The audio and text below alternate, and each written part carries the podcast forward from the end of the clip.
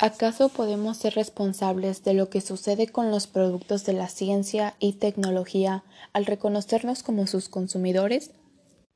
Yo creo que esta es una pregunta para mí muy fácil de responder, ya que sí, sí somos consumidores tanto de la tecnología, por ejemplo en los celulares, al comprar una computadora nueva o una tele o algo que salga de temporada. Y también los productos de la ciencia, por ejemplo, Ahora la ciencia está muy metida, por ejemplo, en los alimentos para tal vez que se creen más o simplemente evolucionar.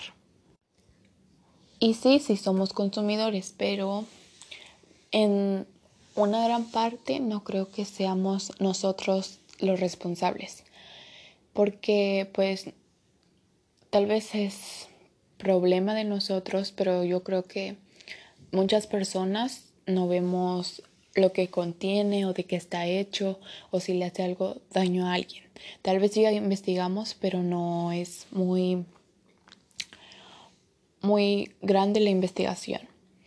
Y sí, los productos o la mayoría de ellos tiene de qué está hecho, qué contiene, por qué está así y también cómo se usa.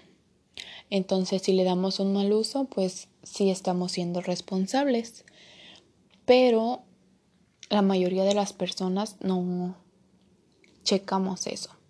Así que está, ¿cómo decirlo?, a la mitad porque sí, sí somos responsables, pero creo que también no lo somos.